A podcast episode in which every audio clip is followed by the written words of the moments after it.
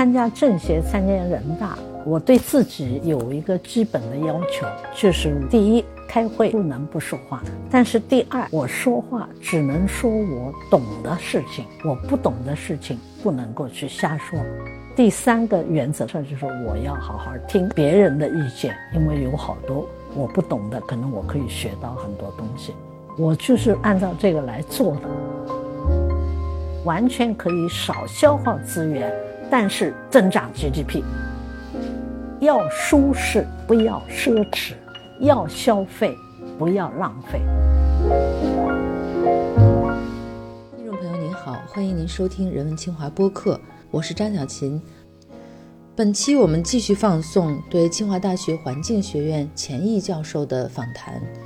作为著名的环境工程专家，中国工程院首批院士，从事环保事业几十年，钱老师最大的愿望是什么？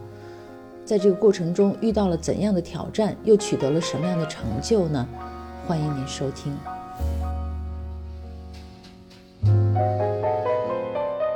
后来您转到做水污染的防治，是在什么阶段开始？我是从五九年研究生毕业以后，那个时候我自己说的那段人生是风雨飘摇，各种各样的政治运动很多嘛。但是在那段时间，我们也做了一点研究。我做的研究里头就包括污水处理。污水处理呢，包括城市废水和工业废水。就是我们废水中间，特别是城市废水中间，最主要的污染物就是有机污染。当然也有氮、磷，还有那个悬浮的无机的也有。有机污染物呢，过去采用的最多的技术就是生物处理，就是利用微生物。微生物它需要营养。它就在有机物里头取营养，然后微生物自己就繁殖。我们利用微生物来处理污水呢，就是让微生物把有机物当做它的食料分解掉，然后微生物成长以后长得多了以后，再把微生物分解出来，分解出来再来处理污泥。啊，微生物就是悬浮的了。世界上已经搞这个生物处理搞了有一百多年，将近二百年了。有两类处理方法，一类就叫耗氧处理，就是这种微生物都喜欢氧，所以你用这类微生物，你就要给它供氧，你就消耗能量，就要那排放二氧化碳。然后另外一类微生物呢，是讨厌氧的，我们叫它厌氧生物处理。这类厌氧生物处理呢，不要氧，但是它能够把废水中间的有机物转化成甲烷、沼气。甲烷本身又是能源，可以利用来点灯啊、加热啊等等。所以这个两类生物处理呢，方法不一样，消耗的能源也不一样，但是呢，速度也不一样。耗氧生物处理快，厌氧生物处理慢。过去呢，我们一直是。在处理废水的时候，大多数都采用耗氧生物处理，就是要消耗电能，要排放二氧化碳。厌氧生物处理呢，往往用在处理污泥上。但是我们中国呢，恰恰有一个大缺点，我们那个污泥处理不重视，厌氧生物处理用的很少。而我们这个团队研究方向呢，很重视厌氧生物处理。我们曾经把厌氧生物处理用在不同的方面，用在城市废水处理，时间长一点，但是效果也可以很好。然后我们还把它用在工业废水处理，工业废水浓度高，所以用厌氧更合适。特别是有一类工业废水，就是那个有机物的结构非常牢固，本用耗氧生物处理没法把它分解掉，这种有机物有毒有害。然后我们比较开创性的、比较早的做的，就是我们用厌氧的方法做这种废水的处理。我们得到一个很好的结果，很多耗氧条件下分解不掉的厌氧的微生物能够分解，虽然不能够分解的很彻底。但是可以分解到你再用耗氧处理就能够分解了，所以我们创造了一种新的工艺，叫厌氧加耗氧处理。最好的效果就是处理钢铁厂的焦化废水。我预测呢，未来肯定是厌氧要好好的发展，但是耗氧呢也不可能完全的取掉。但是我们要注意要减少能耗。为什么您在耗氧它还蓬勃发展的时候去研究了厌氧的这种处理方法？我就是看中它不要氧。你们年轻的时候有没有注意过，家里的门口有的地方用化粪池？这个化粪池利用的就是厌氧微生物，只要把那个脏东西都放里头，在地下埋着，就可以都化成无害的了。但是现在很可惜，沼气池现在大部分都停止运行了。我现在还在呼吁，我们要做农村的环境保护的话，这个沼气池很可以利用。好多那个畜禽养殖业的废料都可以，那家里头的废料都可以在那个沼气池里头变成能源。嗯，您是中国工程院的第一批院士，那个里边的女院士多吗？女院士第一批有七个，就当时以什么样的成果？当时是有一批科学院里边的技术科学部里边的院士，他们建议说要成立一个工程院，因为他们都是搞工程技术的，而且他们觉得工程技术很重要。你要把一个国家建设好的话，不能光有基础科学。你一定要在基础科学的基础上发展高新的科技，然后这个科技才能够把工业搞好。所以这一批院士呢，建议要成立工程院。这一批院士里头包括好几个清华的教授，一个是当时的副校长张维，是力学方面的；一个是张光斗，水利方面的。就这两位老先生呢，他们推荐的我，嗯。那个时候，九四年，您那时候已经得过好几次中国科技进步奖了，对，什么？所以他们有这个印象以后，他们就推荐，但是他们也没法具体写推荐材料，所以他们就找到我们系。这个事情上呢，我也觉得很感动的，就是我们系的领导啊，马上组织了一些人跟我工作接触多的，就让他们来写推荐我的材料，按照工程院的要求填表啊，什么等等的。这些工作都没告诉我，我都不知道。嗯，后来很有意思，快到成功的那个时候了。我有一天在校园里头碰到张光斗先生，张光斗先生看见了我了，就拍了一下我的肩膀。我当然问他好了，我说张老师好。结果他拍了我一下，他说没有见过像你这样的人。他说自己的事情一点都不关心。我说什么事情啊？我都不知道。他说你看看。到现在还不知道最后，他也没跟我讲是什么事情。最后宣布了以后，我才知道。嗯，那您对于水的利用和水的管理，您的态度是什么？您的主张是什么？我觉得非常幸运的是，我到了工程院以后。参加了工程院一个很大很大的咨询项目，都是这个钱正英做项目，钱正英是项目总负责。哎，做项目的人啊，包括水利的，包括像我这样搞环境的，也有搞工业的，也有搞农业的，搞城市建设的，各行各业的人，院士都有。最后做出很多结论：我们中国的水资源、水环境。面临三大危机，第一是水太少，总量不小，但是我们算到人均这个水量不够。比起世界的话，我们是世界人均水资源拥有量的四分之一。第二个水危机，水太多，就是说不同的地方老要下暴雨，洪涝灾害很多。所以第二个水问题就是洪水灾害太厉害，第三个水危机就是水太脏，污染太严重。钱正英主席居然还说了一句话，他说三大危机中间最严重的是水太脏，那水太脏就是环境的问题更重要了哈。他说就是水太脏最严重了，他说因为本来水少，再水一脏，水就更少了。你就加重那个危机了。本来水多就是危害，如果你水如果都变成是污水了，都污染了，那不是这个危害更大了？所以我们就针对这个问题，然后针对中国的不同的地区，东北、西北、京津冀地区，然后江苏、浙江、西南什么，总共做了七个项目，每个地区到底该怎么弄？最后归纳下来呢，实际上就是三个方面啊。一个方面，针对水太少，应该要强调节水优先。水利部原来是供水为主要的，现在应该加强需水管理。你到底需不需要这么多水？你用水量能不能控制？要控制到合理的范围，包括工业、农业、居民都要这样。然后呢，你要多用非传统水资源，这也是工程院报告说的，就包括雨水、再生水、空中水等等的。第二个方面，针对水太脏，你就应该要在源头控制污染，就是要让它少排。人还没办法少排，你每天总要上厕所，你都要排。但是你也可以，比方说餐储垃圾或者吃饭，你要节约一点，也可以减少一点。但是工业节水的潜力啊，大极了。比如做的很好的钢铁行业，中国的钢铁行业虽然产能过剩是它的缺点，但是它的循环经济啊、节约资源啊做得好极了。它的节约用水这个数据我还记得。就是在二零零零年的时候，我们中国平均炼一吨钢要用二十五立方米的水，但是到了二零一四年。这个用水量就降低到二点五立方米。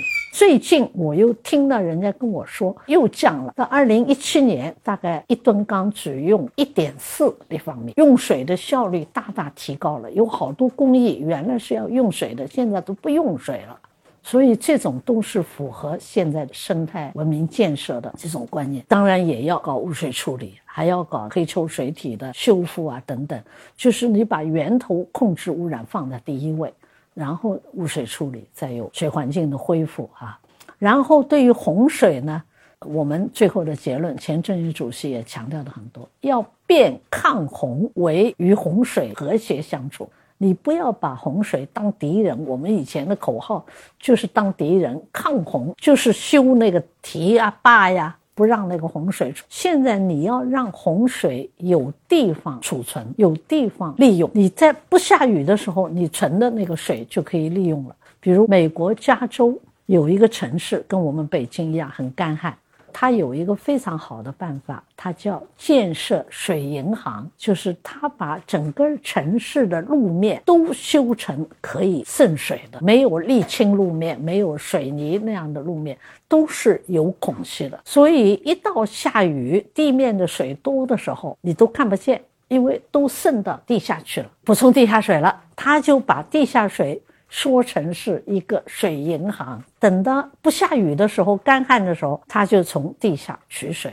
它甚至于工业用水的管理都用银行的观念来管理，就是说你每个工厂你生产多少产品，你一年用水的指标是多少。假如你用的多，就说明你超支了，你就要多付钱；假如你用的少，说明你存进了银行。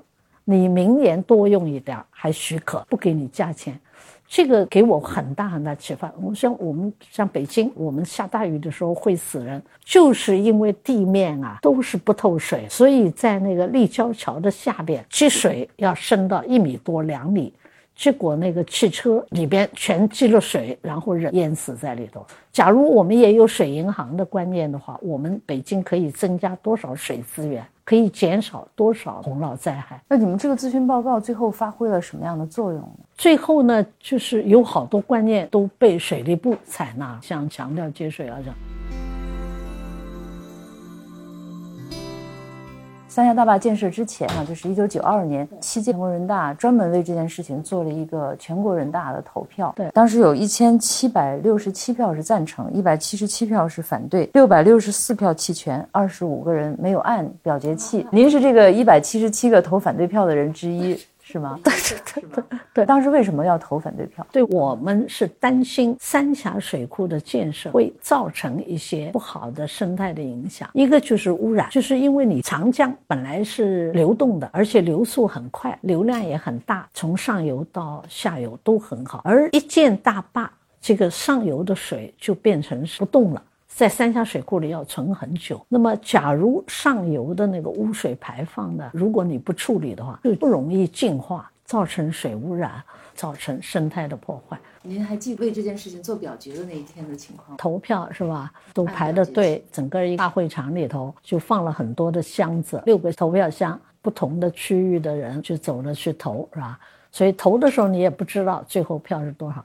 您去之前就已经决定要投反对？对对对，我已经开会好多次都发言了，所以很多人也知道我的观点，我自己也没有隐瞒。我看过您写的一篇针对三峡的报告，其中有一句话就是您断言将来它的污染一定会越来越重。您当时是怎么考虑的？因为我看他们不动作，没有这个治理水污染的那方案出来，所以我就说肯定不行。后来三峡水库建了，就要决定什么时候开坝了。那那个上游的水呢，已经都来了嘛，啊，就那个时候我又提出，我说千万不要现在就开坝，一定要把水质的问题调查清楚。后来这个意见书啊。通过全国人大送到了当时的朱镕基总理的手里，朱镕基总理就批示了，就是要环保部调查这个事儿，到底水质怎么样？当时叫国家环境保护总局。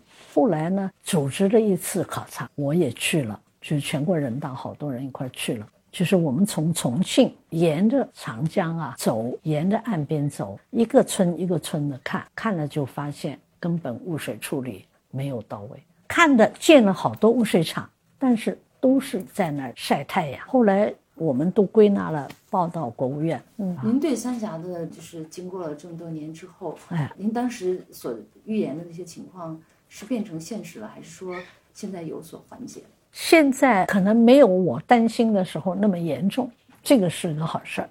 但是希望他们一定要把这些问题都要关注到。好像您更希望的就是遵循自然本来的那种。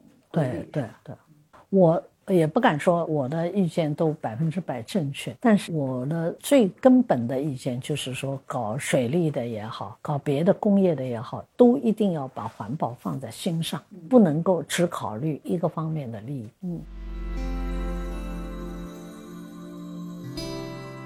长安曾经由于战乱把供水系统破坏了以后，到了隋唐不得不迁都。将来有没有可能北京也会因为水的问题而带来什么隐患？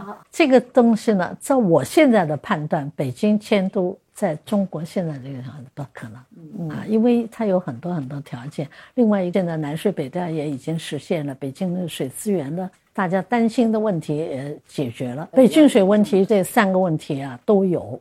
最严重的是水的短缺。我看您在文章里边讲到，北京的这个水资源是全国的八分之一啊，是世界平均水平的二十四分之一。现在不是八分之一，不是现在，现在有南水北调了，那就没那么严重了。北京的节约用水的潜力啊，很大很大。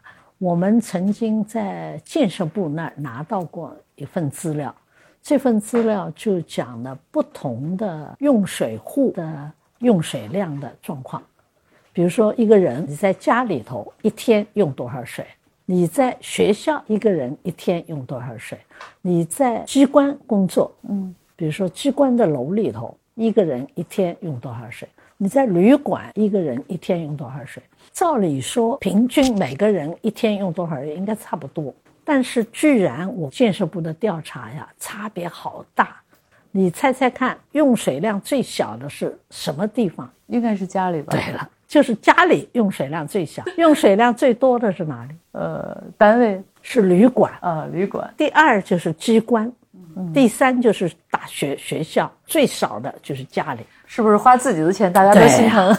所以这个是不是说明节约用水它的潜力很大？有在不同的地方，个人用水的就不一样。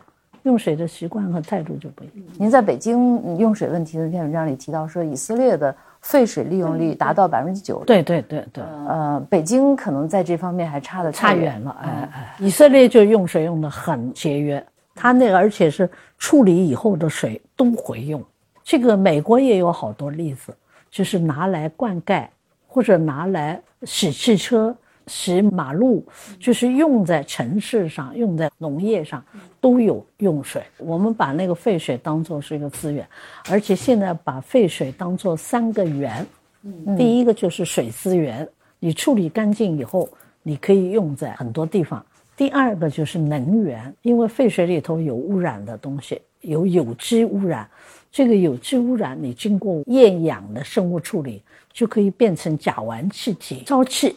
沼气就是一个能源，第三个水里头有氮、磷、钾、镁，都是资源，可以做肥料，可以做化工产品，所以这个废水全部要回用。现在我们注意的废水啊，就要抓两头，一头就是要少产生废水，尽量的在源头改变那个工艺，少产生；还有一头产生了，你最后一定要想办法把它都用上。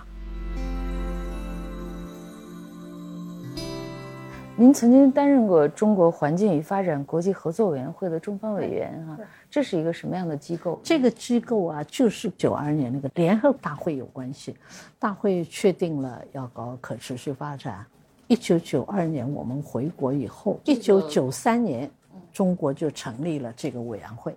这个委员会当然是国务院成立的，加拿大建议的，加拿大还拿出经费来，这个名称就定了叫。中国环境与发展国际合作委员会。嗯，您在这个委员会是有十二年的工作。对对，嗯，主要是做些什么？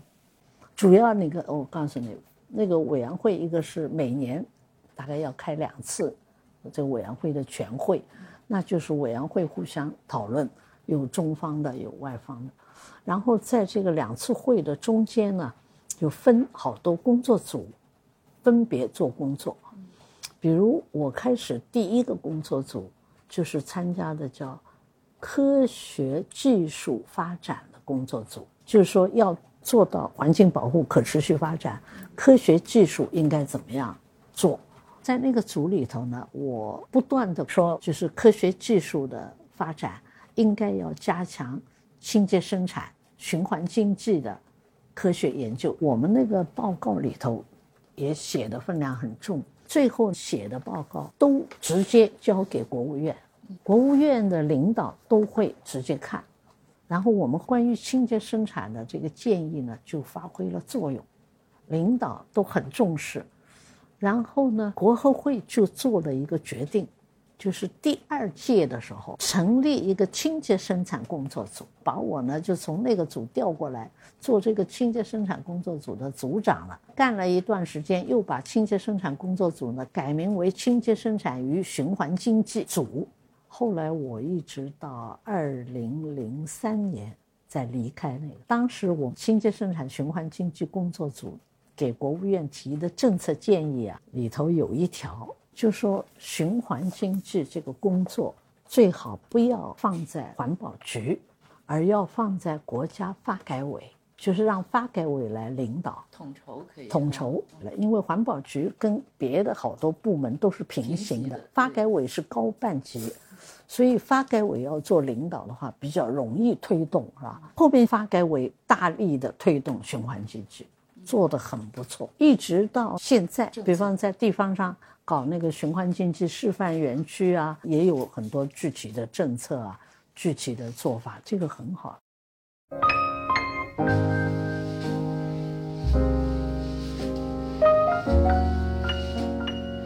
从很早就开始关心消费的问题啊，比如说，我记得您有篇文章里边讲到，就是呃，十克的金戒指。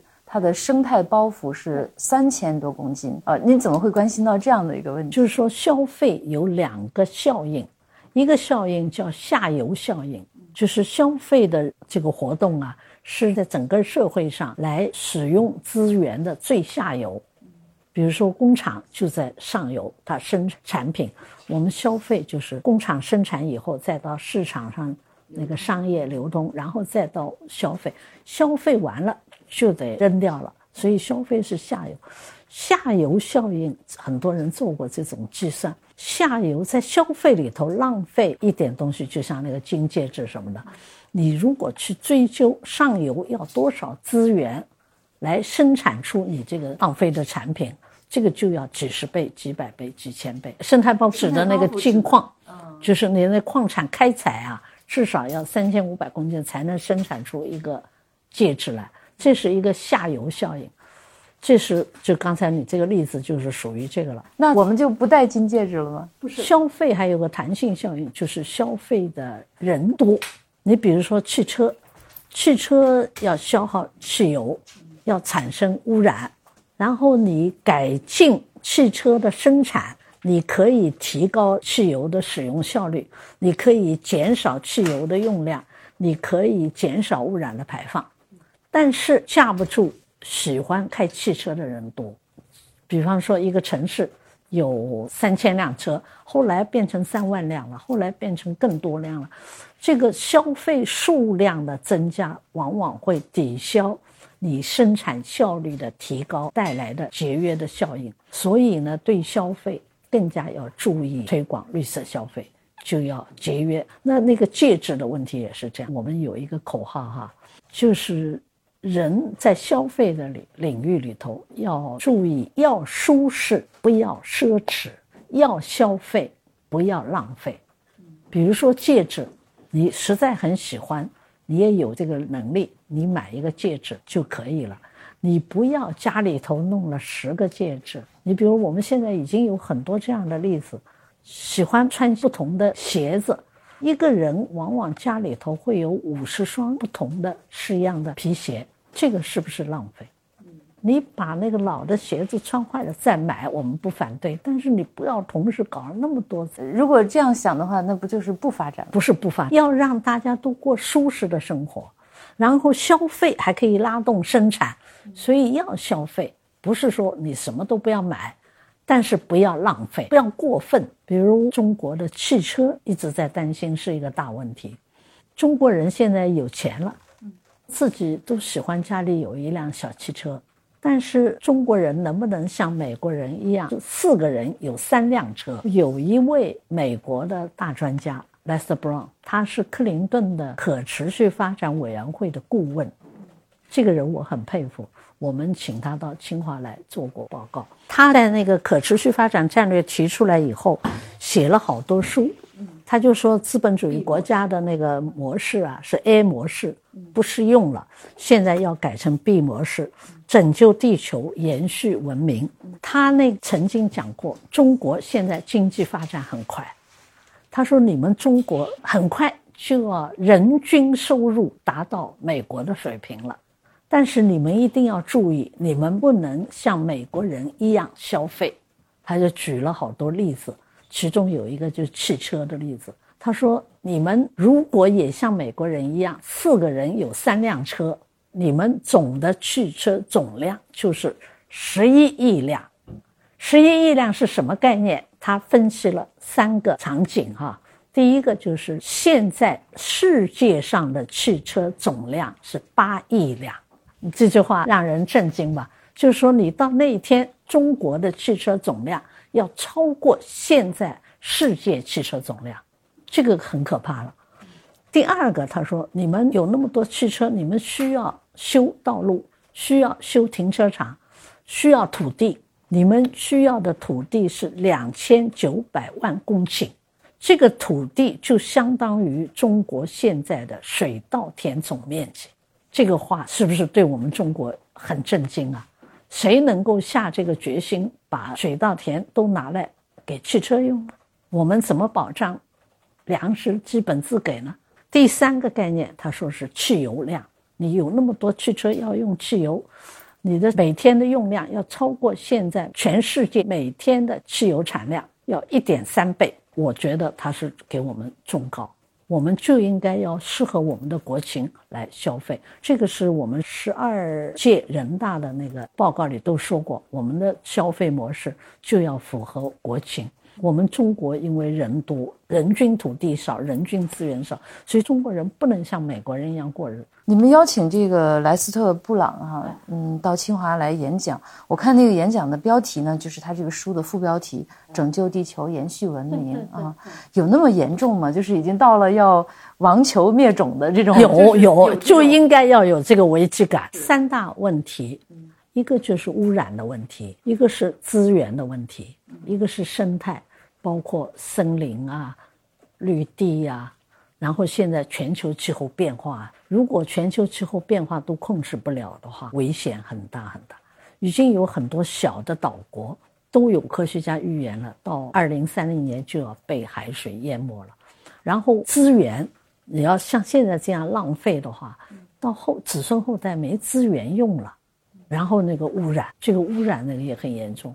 你像这个雾霾天气啊，还有水啊什么等等，所以这个话一点都不过分，是确实有文明毁灭的这种可能性。对呀，对呀。那会有多少年呢？这个 没法预料，就是要看你做的工作。而且现在看到那个生态文明可持续发展，这个正确的方向已经看到了。如果我们都做的话，完全可以挽救。我认识了一个联合国环境规划署的高级官，他后来就给我两份资料，那个资料非常好，就是他把世界上很多国家发展过程 GDP 的增长跟资源的消耗都记录下来。都比较，结果发现欧洲的十五个国家一块的资料哈，就是从八零年到二零零零年，GDP 涨了百分之五十六，二十年，但是资源消耗量只增加了百分之二点五，你看这个有说服力吧？这个非常有说服力，就告诉我们说，完全可以少消耗资源。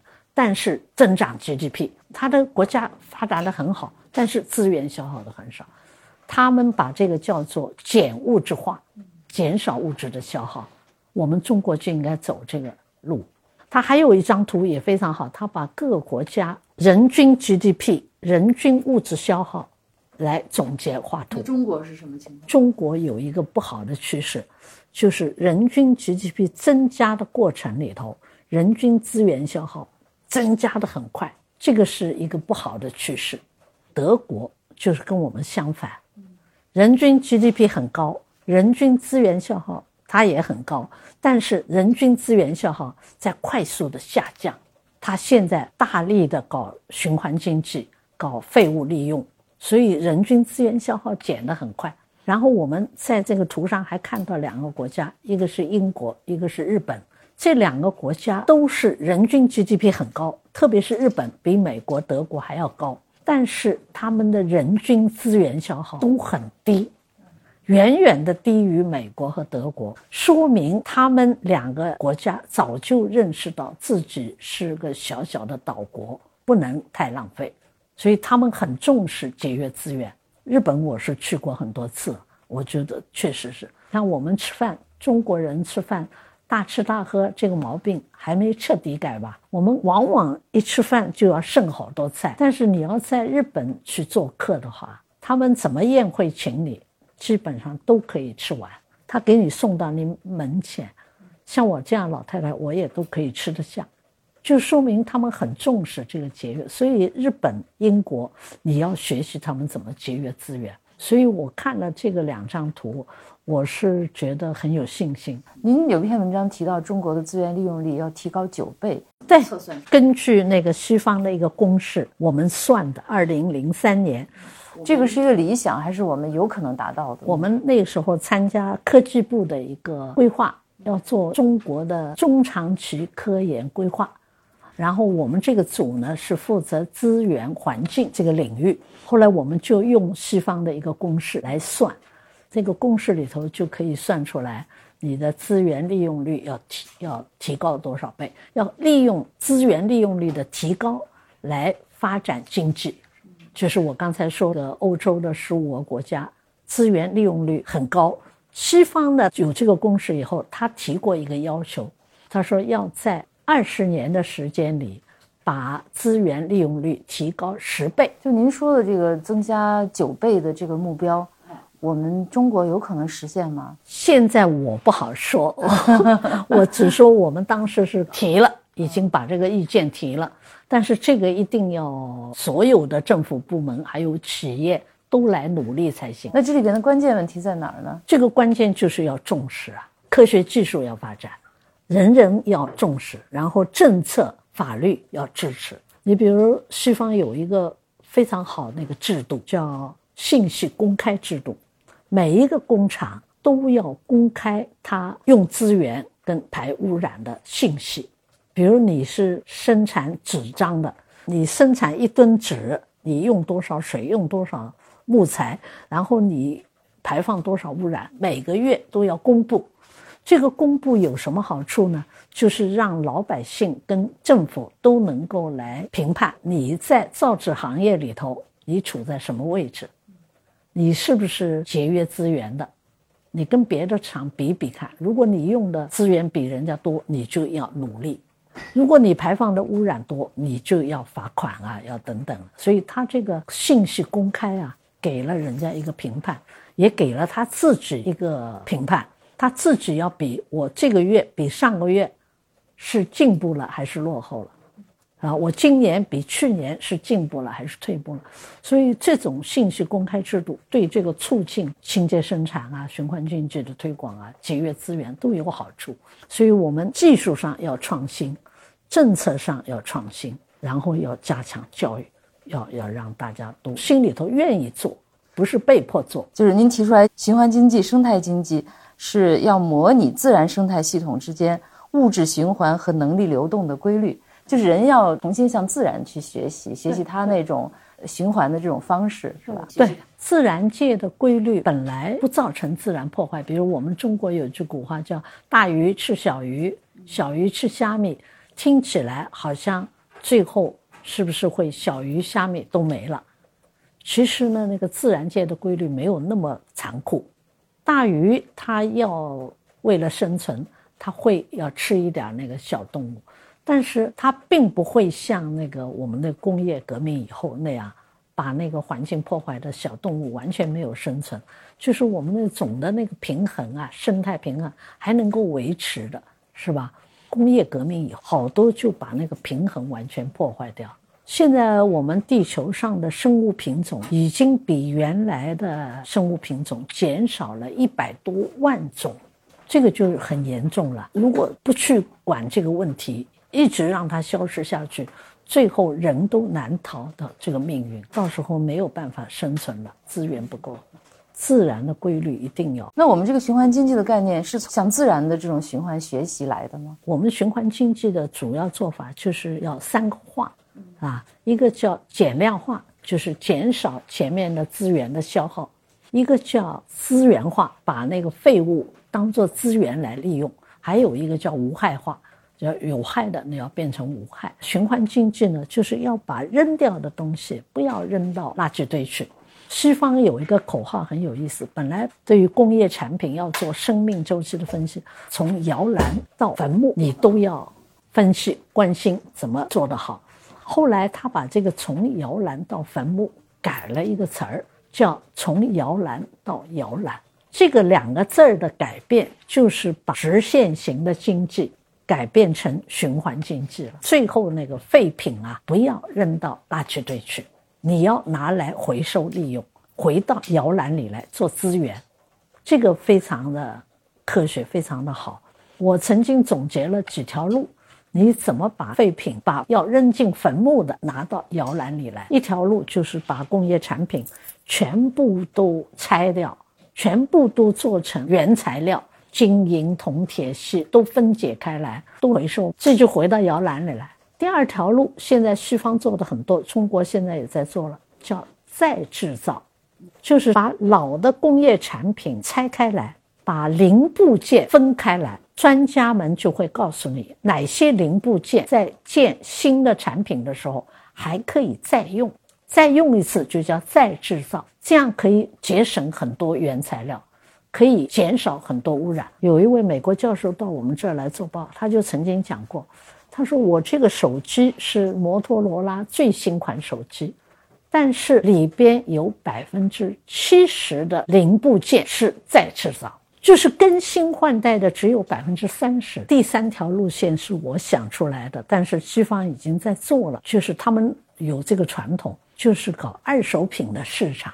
我们中国循环经济也推广了好多年了，从上一个世纪九十年代就开始做了。现在一如果要去好好的调查的话，有好多好的例子，但是应该说还有更长的路要走。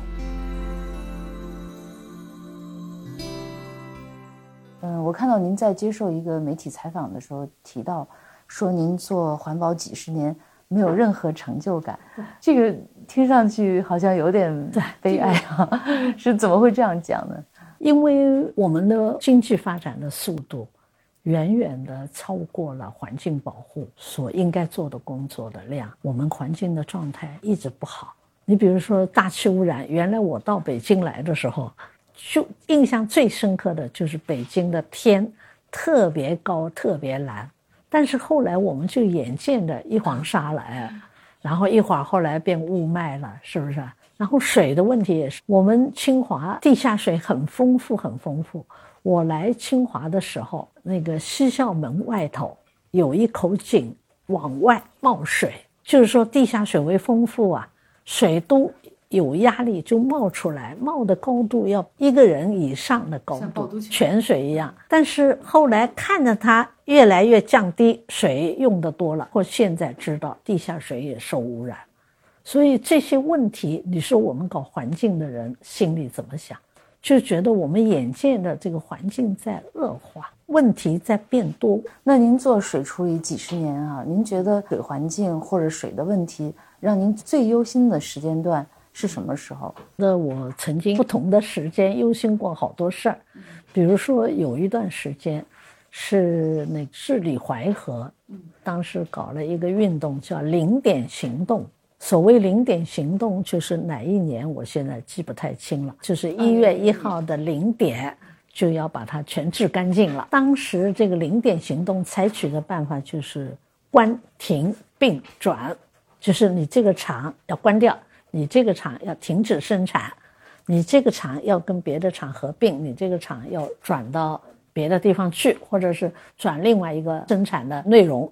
结果就靠这种措施。你想能治好？当时零点的时候都讲好消息，淮河已经关掉了多少厂，已经停止了多少厂，好像那个污染就解决了。但是过三个月、过半年，全部又变了。所谓好转的都变了，就变成是关掉的又开了，搬掉的又回来了。所以这种都不是根治，都是用表面的方法来治。因为我参加了人大有那个执法检查。我们是全国人大环境资源保护委员会有这个任务的，结果我们白天去看很好，污水处理厂在运行，工厂的废水在处理，结果到了晚上八点多九点来钟接到一个电话，这个电话就说你们明天最好再去看一次，你们明天去的时候不要通知厂里的人。你们年纪大的人，领导不要去，你们派一些年轻人，你们不要坐官方的车，你们就自己想办法去。这个话一来，我们当时环资委的主任一听就决定了，第二天派了几个人去，结果第二天去了，情况就完全不一样。看着那个工厂里的污水厂根本就不工作，然后污水哗啦哗啦在那儿流，那个污水处理设备只是摆个样子应付检查组的。是因为运行成本高吗？还是因为他就是不重视运行，肯定要花一定的成本。但是你看你怎么做了？还有我刚才讲的清洁生产啊、循环经济啊，都主张在工业生产的过程源头你来控制污染，你生产过程改造，改造成不排放那么多污水的，把污水就消灭在那个生产的源头。这样的方法他们不做。他们就去用这个偷排的方法，看了回来讲了，回来讲了，我们当然就开会就要给他们提意见。但是当时的形势啊，就让我们很不放心的，就是当时他们总有人应付我们，但是到了再更高一点领导，他们更重视的就是经济发展，他们就根本不大重视环保，所以他们就不把那个问题看得很重，所以我们当时就心里很纠结。您觉得关停并转不是办法，是堵的方式，是吧？对，你想那个厂关了，要不要影响社会的生活？你比如说造纸厂污染很多，你关掉了，我们这个社会还要用纸吗？用纸从哪儿来啊？都从国外买吗？你有那么多钱吗？我非常高兴，最近这两年已经看到很多工厂就往清洁生产这个方向走了。所以您既反对污染，也反对简单的关停并转，而是要有好的方法。这个道路我们也找到，也宣传了。现在尤其是我们习近平主席非常重视生态文明建设，一直在讲生态文明建设的重要性。特别有一句话，就是十八大文件里讲的，生态文明建设要放在突出地位。要把它融入经济建设、政治建设、文化建设、社会建设各方面和全过程。这句话你看，古今中外没有人讲过。但是这句话就是真理。生态文明建设不光是种树种草，生态文明建设是一种理念，就是不要浪费资源，不要污染环境，要做到经济建设好，但是生态环境也要好。所以他说要把它融入经济建设、政治建设、文化建设、社会融入经济建设，就是工业你要搞生态工业，农业要搞生态农业，城市要建设生态城市。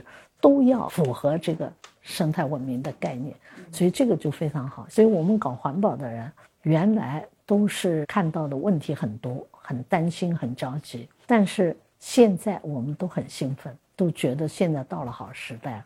当然还不能说所有都做到位了，但是有这样的指示在这儿，那就会有希望。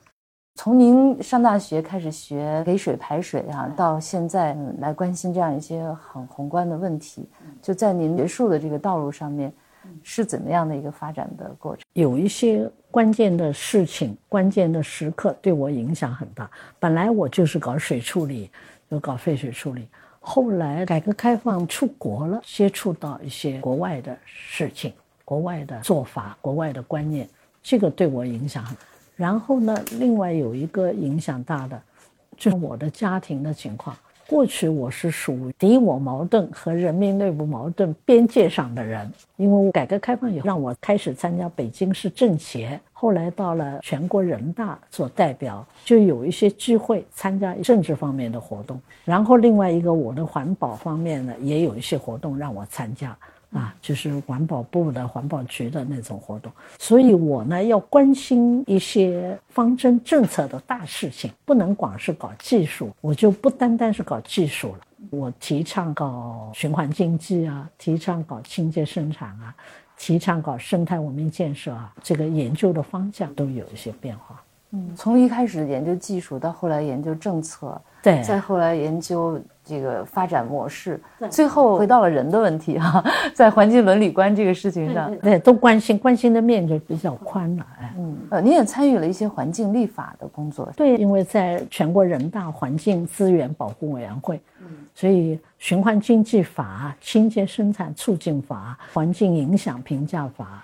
我都参加了，然后执法检查也参加了好多次。嗯，就在这些立法过程当中，您作为专家的那些意见能够被采纳吗？能，我就是很佩服、很敬仰的几个领导，他们都很重视听我们搞这个专业的人的意见，所以我都是开什么会都要做好了准备，不然的话就不好交代了。但是具体说具体哪个意见，我都现在不好说了。我您文章里边还提到有一次您跟钱正英产生了比较强烈的冲突哈，是因为什么？那是因为我们不是每次做完一个地方的调研，最后写一个报告给国务院，最后都要提几条政策建议。结果那一次原来政策建议里的那起草的稿子里头没有强调水污染的，我就着急了。我就说应该要加一条，然后钱正英开始的时候不太重视，他认为原来那个就可以了。我可能说话多了一点。造成他有点不大高兴，但是后来他还是接受了最后。而且钱正英他是对水污染防治越来越重视，越来越重视，跟我的交流也越来越多。他后来不是说吗？水太少，水太多，水太脏，最严重的是水太脏。我说田主席，你敢这么说，我都不敢这么说。我说我怕水利部要不满意了。另外一个，他最感动我的，他说你有没有关于水污染防治有没有那个？教科书可以送我一本，我要好好学学。我就赶紧拿了一本我写的书给他，结果他不到一个月就给我打电话来问我问题，就是我里头讲的一些技术的，他就来问什么意思，这个什么意思，那个人好几个问题。我感动的不得了，我就证明他真在学，而且证明他重视水污染。所以钱正英是我非常敬佩的一长者，这么大年龄还在工还在学，这个让人很佩服。我现在还每年都要到他家去拜年。您是一个性格很耿直的人吗？我是很耿直，也经常投反对票，提反对意见。周围的人会怎么评价呢？或者在工作当中是什么样的影响？反正熟悉我的人都知道我的性格，但是不一定都赞成。这个肯定有的人会觉得我太过分了。有的人可能还赞成，但是我也没办法改变。像您做政协委员，参加很多国家的重大决策的这个过程，哈，对，包括像三峡工程投票，哎，基本上都是本着自己的本心。我参加政协，参加人大，我对自己有一个基本的要求，就是第一。开会不能不说话，要不然我说你让你当这个委员，让你当这个代表干嘛了？你坐在那儿不说话，你就发挥不了作用。但是第二，我说话只能说我懂的事情，我不懂的事情不能够去瞎说。我懂的事情有三件：第一，环保；第二，教育，因为我在学校工作；第三。妇女问题，妇女这个地位应该是跟男士应该平等的，这个我要关心。我们国家还没有完全做到，所以我说我发言的永恒的主题就是这三个。第三个原则上就是我要好好听别人的意见，因为有好多我不懂的，可能我可以学到很多东西。我就是按照这个来做的。后来我自己的体会，参加人大、参加政协，收获很大，也学到很多东西，也得到很多人的支持啊。就虽然很耿直的提意见，但是如果自己的意见没有被采纳，后续还是会积极的去。对我有机会再提啊，没有机会了，那也就没办法了。很艰巨的任务。您这个几十年当中，肯定是得到了很多的奖项和荣誉哈。呃，但是据说您是最重视其中的两个奖啊，一个是，呃，就清华的一个杰出贡献奖啊啊，还有一个也是一个教育奖。为什么特别重视这两个奖？其他的奖我也没有多少了，就是，但是我觉得我做教育工作嘛，能够得到认同，这个还是很高兴的啊。就是您对教师的身份还是还是最看重的。对对对对，因为我在清华待了半个多世纪了。能够得到认同，这个也是很高兴。另外，我做教师就是我最喜欢的工作嘛。那个奖是什么？那个就是世界工程组织联合会的，是工程教育奖。这个世界工程组织联合会英文是 WFEO。这个委员会呢，我们清华最早的时候参加这个委员会的是我们的副校长张维，张维也做到了副主席。后来张维年纪大退休下来，我们中国有一个人接替他，是那科学院的，也非常好。他下来以后呢，他们就把我推荐上去接替做那个委员会的委员，然后呢要去竞选那个副主席，跟台湾人竞争。他竞选其实要讲科学水平啊、贡献啊，当然他比我大的不知道多少，他诺贝尔奖的获得者。但是那个时候，中国就做外交的工作，他特厉害，就说世界上只有一个中国，在 WFEO 里头一定要有中国人。最后我我就当选那个副主席了，啊，我觉得这位台湾人也是很有风度的，在我当选以后还跑到我这儿来祝贺我。我曾经在担任 WFU 工作，主办过三次国际会议，效果很好。那现在我们是谁当选呢？就是原来清华的副校长，后来做到南开大学的校长的龚克，他现在当上了主席，这是有史以来第一次，我们中国人当上了主席。这个联合会特别重要吗？它就是个非政府组织，是联系世界各国的工程界的学术人人物，所以也很重要，在我们这个学界里影响还是很大。就有一张照片我印象很深啊，就是。您跟温家宝握手的时候，对对，就是握手的那么一个瞬间，您跟他提了建议哈，最后被接受了。嗯，您给我们讲讲当时的情况。当时就是三八妇女节嘛，我们妇女都要照个相，人温家宝总理就一个一个来，我站在那个第二排，还够得上，再高一点的就够不上握手了。跟我握手的时候，我就是刚刚开人大会。就讲了要建设资源节约型的社会，我就赶紧说温总理，我建议在这句话的中间加五个字儿，我说建设资源节约型、环境友好型的社会，就握手的功夫。但是他很重视，但我猜想可能也有别的人在别的场合也提过握手那个瞬间很短啊，您是之前已经做好了准备是吧？我没有做好准备，我也没有想到会有机会，但是我这个想法是已经早就有了。我觉得这个资源节约要强调，环境友好也要强调。您在那个照片后面说，由于时间紧张，您的表情也很紧张，很紧张。呃，最后这句话是写在了什么地方？最后好多地方都写了，这个就是可持续发展的两个最关键的词儿。要不然，可持续发展别人还不知道什么才是可持续发展，具体化了到节约资源，到环境友好，这个就把它解释清楚了。嗯，是把做法写进去了，核心的要点写出。您觉得做环保没有太大的成就感？那您有成就感的事情是什么？我不觉得自己很有成就感，反正每件事情，我只要觉得有意义的话，我就努力做。但是我好像还很少觉得自己。哪个事儿做的特别好呢？就回过头去看，觉得还比较欣慰的事情是什么？像这个 WFU，我还是比较欣慰。哎，这种事儿我做过好几年，然后交了很多朋友，然后他们很认同我们中国在这里头起的作用。带学生也是一件好事儿，也一一届一届的好学生啊出来的话，我也很高兴啊。不怎么回头看是吗？不是不怎么回头，我总的来说是高兴的事情很多。但是我不是很得意就是了，所以很多人都说我是乐观主义者。我我问题会说会提，但是我不是发愁，是要解决这个跟性格有关系。你比如我的意见被否定，我也不会说好多时间不高兴。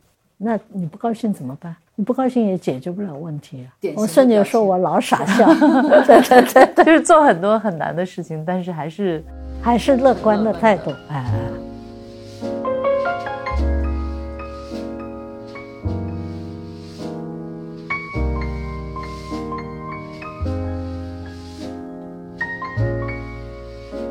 您第一次登讲台呢，正好是一九五九年，今年是二零一九年，对对对，就到今年刚刚好就是六十年哈。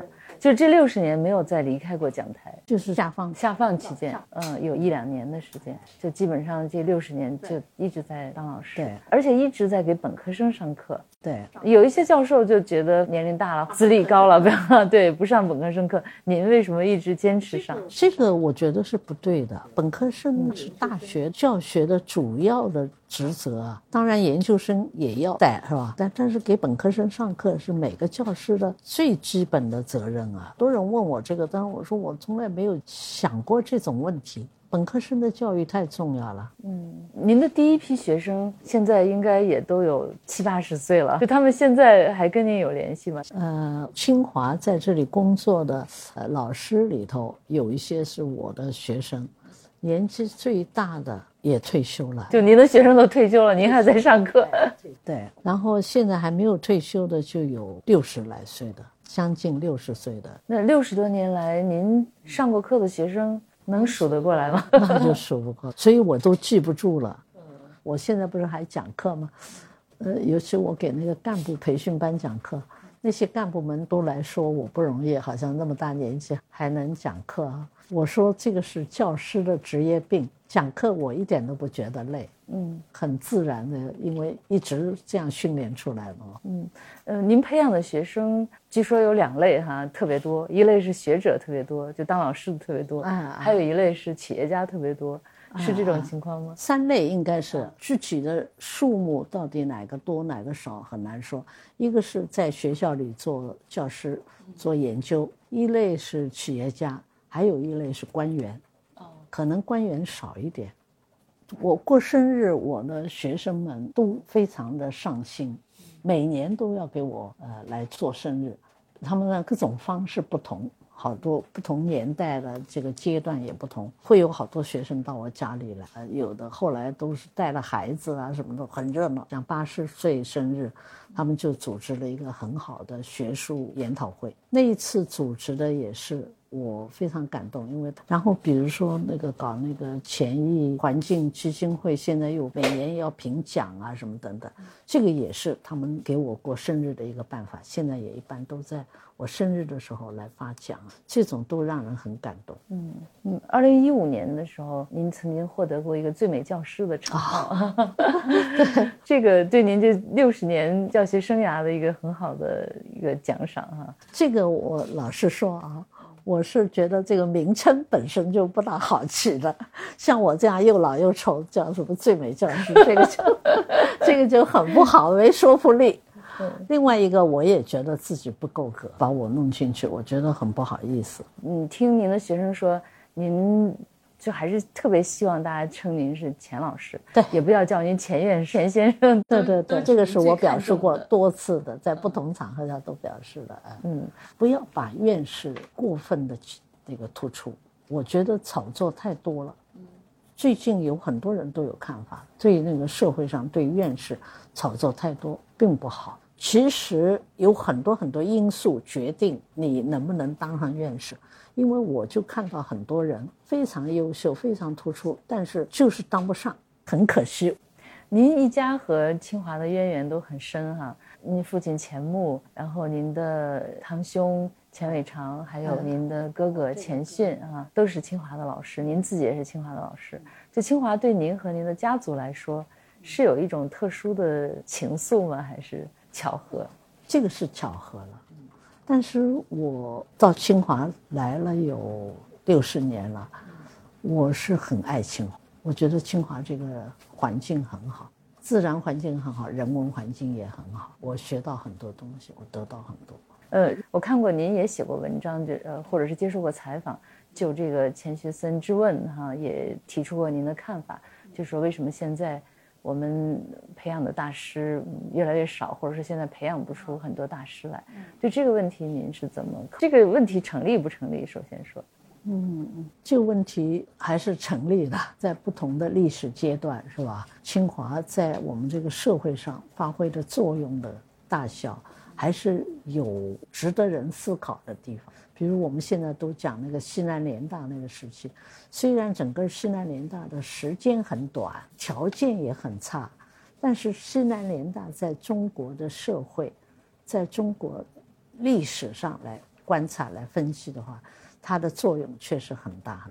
有很多可以夸奖的地方，所以关于那个出大师啊，关于出诺贝尔奖获得者这这个，大家思考这种问题，我觉得还是很自然，还是应该看怎么改进，怎么呃，就无锡的钱家哈是有号称是一门六院士嘛，嗯，就包括您的父亲，您本人。还有钱伟长先生，还有另外几位，就稍微远房一点的，对对对，是有什么特殊的一种家族传统吗？为什么可以一门出了六院士？这个很难讲，可能就基因嘛。我哥哥给的答案，还有重视教育这个事。对，因为很多人从事教育，钱伟长的爸爸也是搞教育，然后钱伟长又接着，然后我还有两个叔叔，就是比我父亲小的，也都是大学里的。教授有一个中学，一个大学。我总结了几条体会，我就说说体会吧。三个体会啊，第一个我是说，呃，我体会到我做的工作，环保、教育，这个跟国家的需要、跟国家的那个利害、跟人民的利益完全一致，而这个呢，让我觉得非常的幸福的事儿。所以我是觉得。所有的人都一定要做什么事儿，一定要尽量的把你做的事儿给国家做贡献，因为国家离不开人搞环保，这个环保的时候很重要。所以我因为我一生的道路，我事业的方向，我个人的兴趣都跟国家的需要完全一致，我觉得这个非常幸福，非常好。第二个体会，我是觉得学无止境，事人无完美，或者说事无完美。你做的再多，你总还有很多很多事情没做。然后呢，你学习了不少，总是不够的。这是你刚才给我提醒的那个。第三个体会呢，就是我觉得我这一辈子得到的亲人、朋友、老师、同学的这个恩惠太多了，就是一定要感恩。本期播客内容到这里就结束了，感谢您的收听。我们的播客节目《人文清华》已经在喜马拉雅、小宇宙 APP 等各大播客平台上线了，欢迎大家订阅收听。谢谢大家，咱们下期节目再见。